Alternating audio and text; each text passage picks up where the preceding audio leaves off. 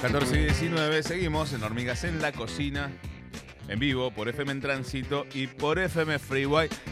Y los domingos abrimos la cocina para que se sumen a esta colonia amigos, amigas, amigues que queremos muchísimo y hoy no es la excepción porque se vino hasta acá, hasta el estudio Nora Cortiñas, nuestra amiguísima Ciela Sad. Hola, buenas tardes, Ciela. ¿cómo Hola, ¿cómo estás, Martín? Bien, bien, contento por eh, recibirte acá, que hayas venido un ratito a charlar un poco de tu obra y de, y de tu vida, si nos da el tiempo, porque la obra de Ciela... Sí, de la vida, viste, como...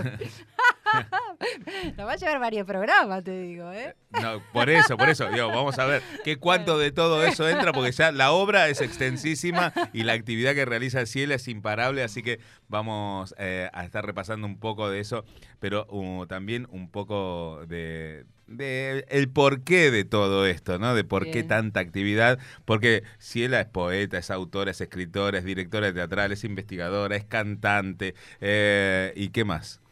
Bueno, no, no, yo lo, lo, hago sencillito, mm. eh, soy autora y soy juglar y o artista y ahí, bueno, engloba todo. Mm. Después son los caminos, este, han hecho que creo absolutamente en la educación permanente, en la formación permanente, así que bueno, este, el camino del arte es un camino infinito, eh, no nos da la vida para estudiar y, y seguir formándonos y y, adquirir conocimientos y experiencias, entonces eso hace que, eh, que una vaya recorriendo eh, los caminos del arte.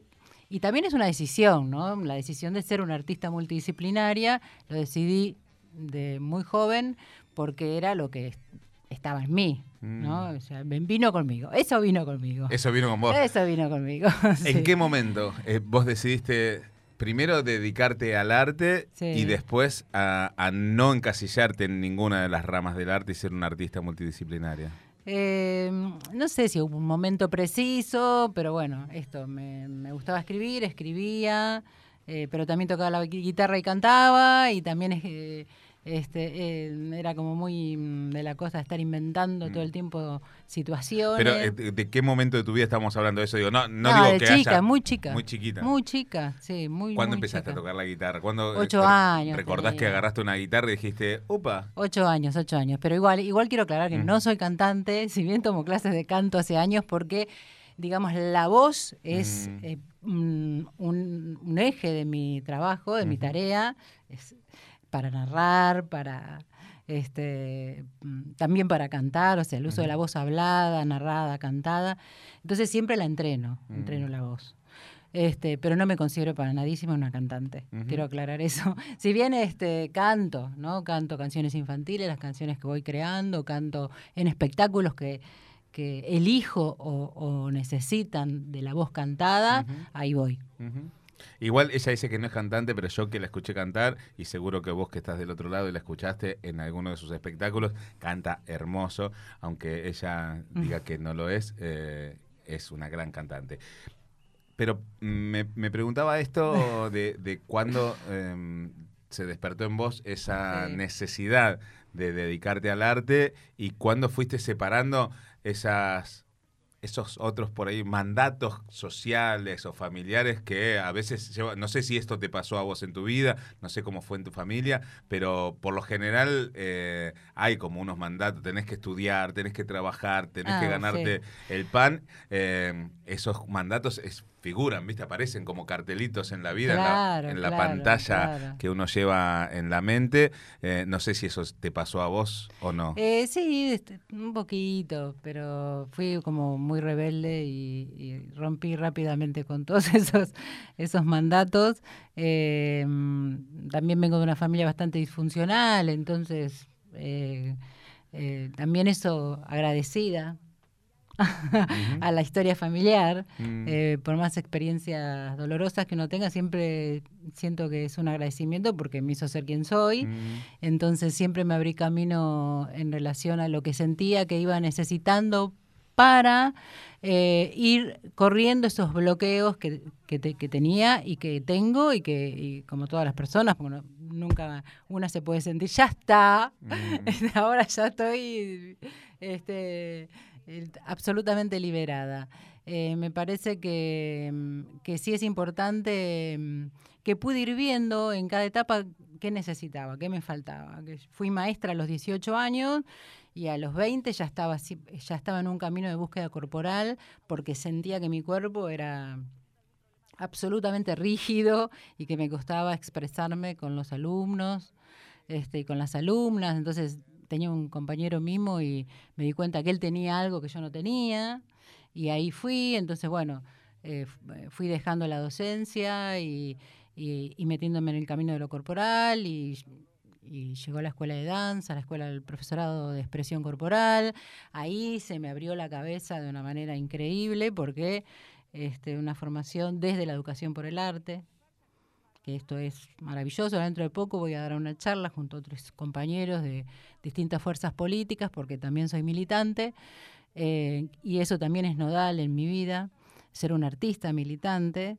Em, por eso, por sobre todos los enunciados de, ser actriz, de ser escritora, que yo, es ser una trabajadora de la cultura. Es ser una trabajadora de la cultura. Me parece que eso define bastante. Además, vengo de una familia obrera, por eso mucho tiempo decía soy obradora, eh, por sentirme identificada también con la fuerza de trabajo, con el hecho de que todo es un trabajo y nada está acomodado, ni bajan las musas del cielo eh, si no te sentás en la compu a escribir eh, cuatro o cinco horas todos los días, o si no te mm. pones a ensayar todos los días, ¿no? Que cuando la inspiración llega te encuentre trabajando, Absolutamente, absolutamente.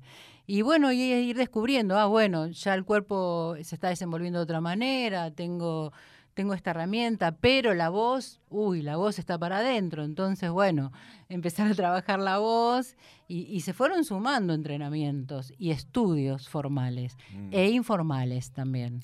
Ayer estamos con Ciela Sad que nos vino a visitar y que a quien le damos las gracias por venir y acercarse hasta acá hasta la radio. Eh, siempre son gratos momentos los que compartimos.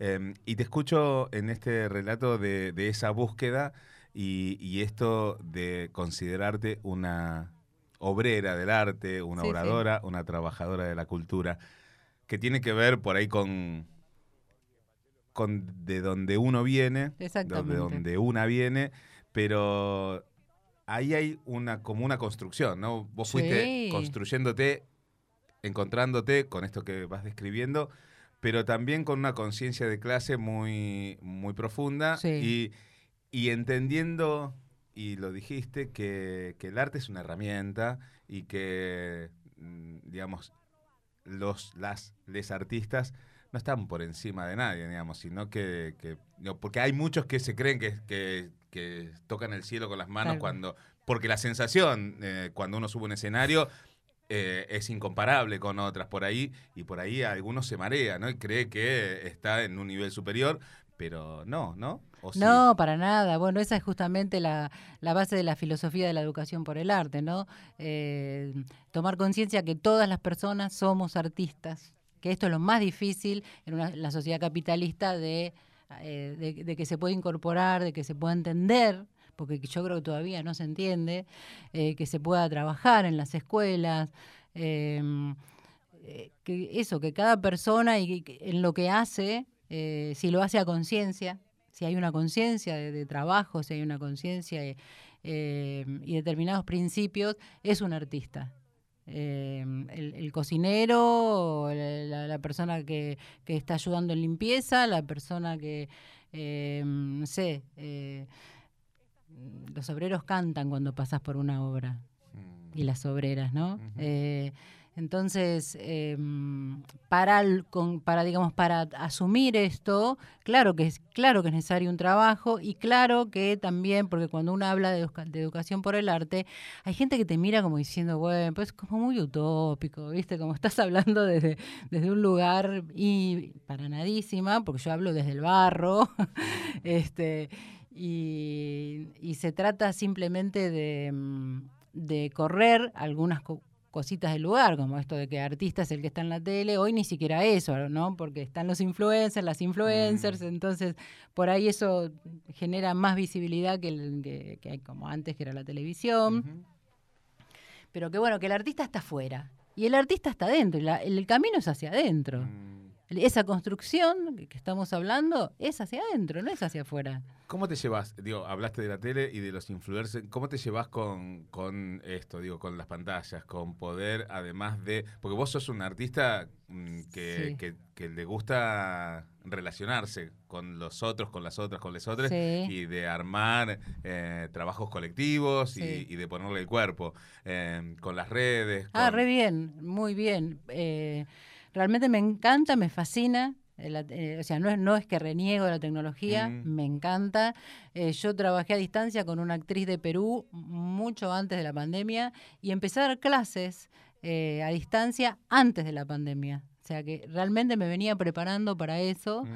Em, y entonces, bueno, la pandemia, por ejemplo, me agarró como ya con, con herramientas.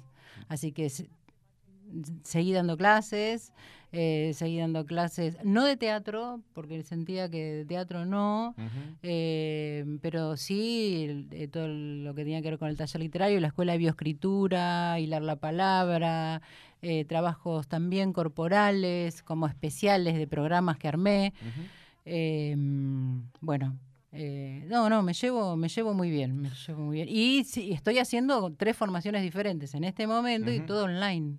Las está, sí, sí, ahora en la UBA, estoy, claro, este, distintas formaciones de especialidad en literatura infantil, de, de mm, este mm, eh, teatro comparado, o sea, sí, y es todo online.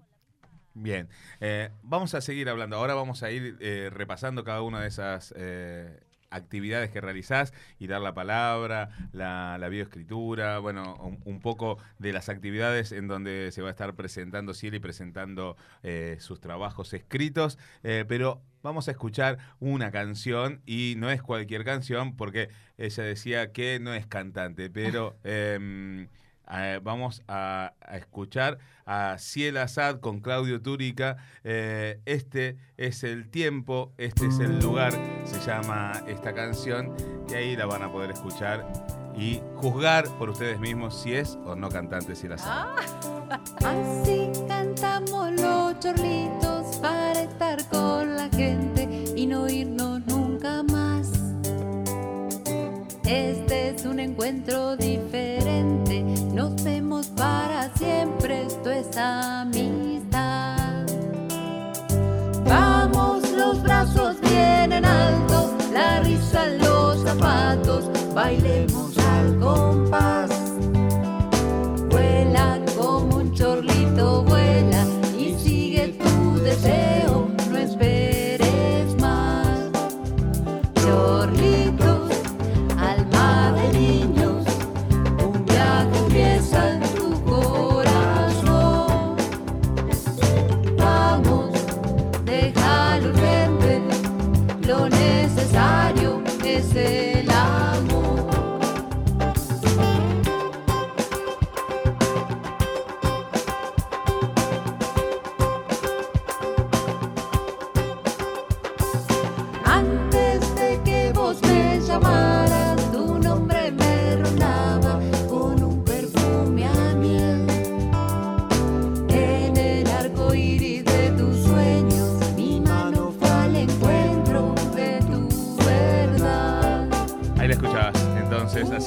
Con el amigo Claudio Turica, eh, un gran músico también, gran guitarrista. Un aliado musical de muchos años, ¿no? Claro que sí.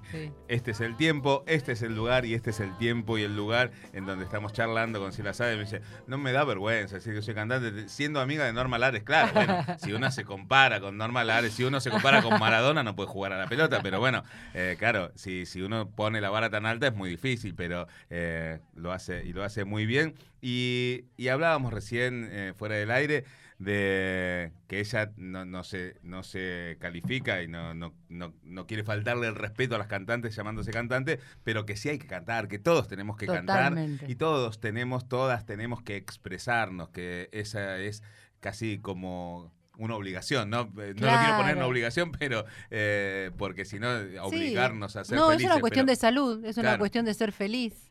Por eso decía, este, porque eh, cuando somos niños, niñas, eh, todos cantamos, escribimos, y te pones a, recordar. Mm.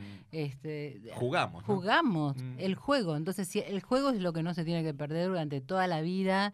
Este, por eso también, desde la educación por el arte, no solamente trabajo los multidisciplinarios, sino también lo multietario, porque es muy mm. importante eh, trabajar el juego en todas las edades y tratar de romper con estas barreras de, de, las edades. en mis grupos son muy, eh, hay mucha mixtura de gente de 20, de 30, de 50, de 70 eh, y mm, casi que me enojo cuando una adulta le dice a una niña, che, nena, hmm. no, porque a vos no te dicen, che, vieja, porque yo hmm. no lo permitiría. Hmm.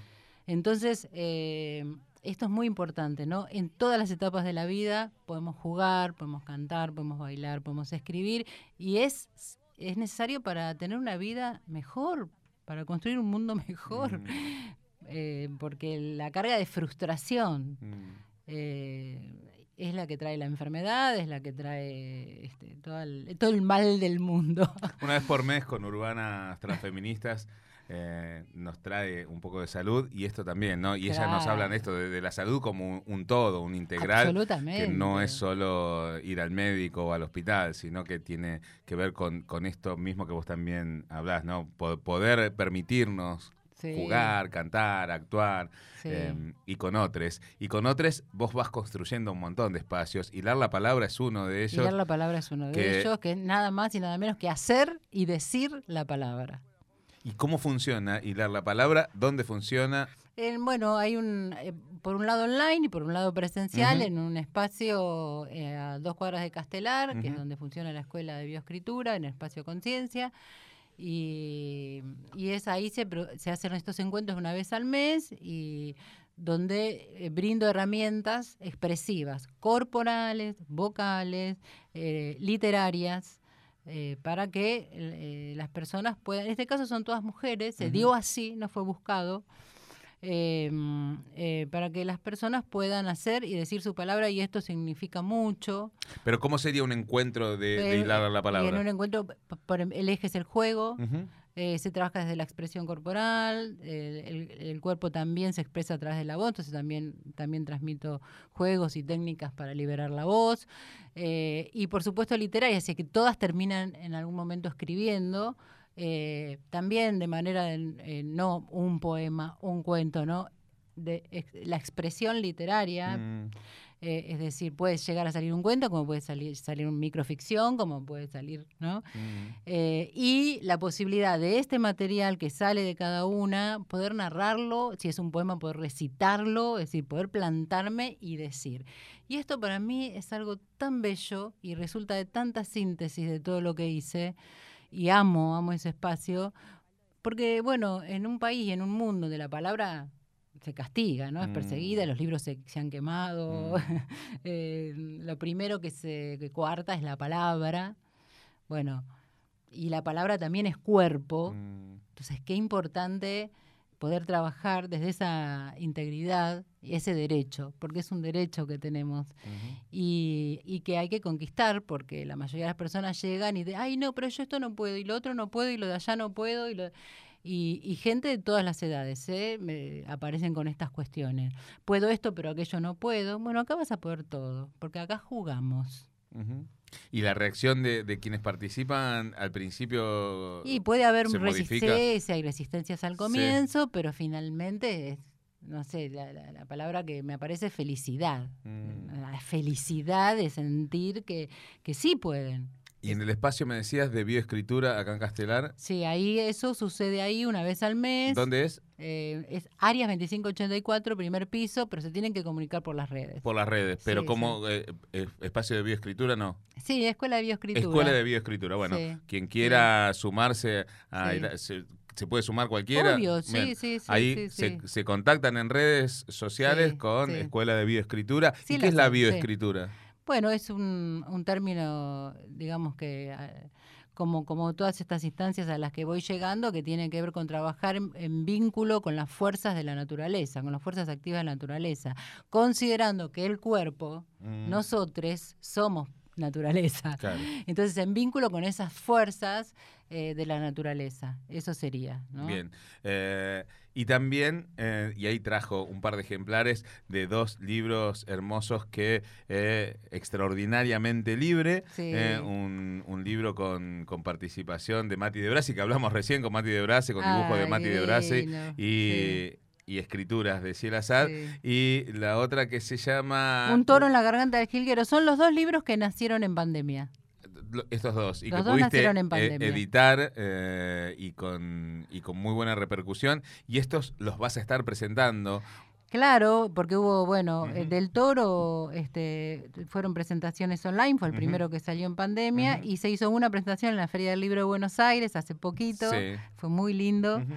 Este, y extraordinariamente libre también, la, primera que se presentó se presentó eh, a desde la Biblioteca Municipal de Morón, pero online, fue una presentación online, yo desde mi casa.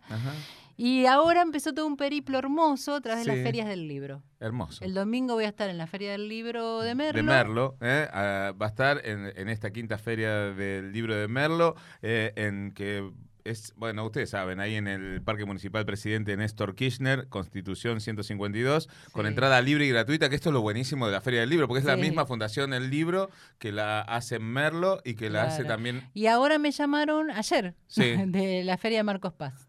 Hermoso. Que también voy a estar en la Feria de Marcos Paz, creo que el 7 de septiembre. 7 de septiembre, ahí va a estar también eh, Ciel presentando extraordinariamente libre. Em, pero este domingo ah, va a estar a las 7, a las 5 de la tarde ahí en, la Feria del Libro de Merlo, así que quienes quieran pasar por ahí.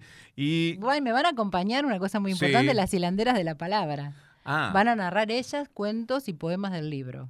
Hermoso. Hermoso. Así que van en banda, van en, bondi para allá. Eh, y hoy va a estar compartiendo el taller de lectura que, brinda eh, ADEF Cultura, eh, con un invitado especial, también vecino de acá, de la zona, Pablo Meliquio, que es escritor y psicólogo, el autor de La vida según Norita, o Norita, no me acuerdo cómo se llama. El lado Norita de la vida. El lado Norita de la vida, eso, así. y que mm, va a estar también ahí. Eso va a ser en vivo de Instagram un vivo de a las 19 horas. 19 horas. ¿Y, eso es abierto para cualquiera que quiera participar? Sí, totalmente. arroba adef-ok arroba adef-ok, eh, ahí por Instagram se pueden sumar. Y el sábado eh, va a estar presentando eh, el último libro, Prem Rawat. Sí, el último libro de Prem, me invitaron a, presentar el, último libro de Prem Rawat, que llama Escúchate, y me parece, me siento muy honrada de que me hayan convocado para presentar este libro, este, de un escritor eh, que bueno, que, fue, fue, muy importante por allá por mis 20 años. Entonces realmente mm, junto a compañeros hermosos como este Gogo Alipi, también escritor, autor y escritor, y, actor y director de teatro, Ricardo Filippini, y, y el músico impresionante que es Quique Sinesi. Mm, sí, claro. Así que bueno, ahí nos vamos a reunir. En la biblioteca municipal, ahí en Abierto, Brau 763 a las seis y media de la tarde. Así que una agenda plagadísima de actividad eh, en esto que tiene que ver con la escritura eh, y, presentar estos trabajos de pandemia. Pero estás con la docencia, estás con la escritura y mm, al teatro vas a volver, vas a armar algo para... Sí, en principio te, contaba, creo que fuera del aire, que estoy estudiando teatro comparado, sí, sí, este, que estoy mm, em, siempre mm, em, poniendo obras que... Que, que, por ahí vengo haciendo hace tiempo, como por ejemplo de Yus, que ahora va a estar en el mm. Galpón de Aedo, con Dani como, Sí, sí, o sea, siempre aparecen estas presentaciones, como claro. Y digamos, de nuevas creaciones se está ahí gestando, se están gestando dos cosas. Mm. Eh, una que está muy cercana a estrenar, que estoy dirigiendo a una bailarina de danza butó y actriz maravillosa que es Karina Dobrito, eh, en un, con materiales propios, eh, o sea, materiales de ella. Em, intertextualidades también muy interesantes. Em, ya, ya les contaré cuando tengamos el lugar y la fecha de estreno. Estamos en ese momento de buscar el espacio y, la fecha. Eh, y también una ficción de 15 minutos sobre, la, sobre Evita.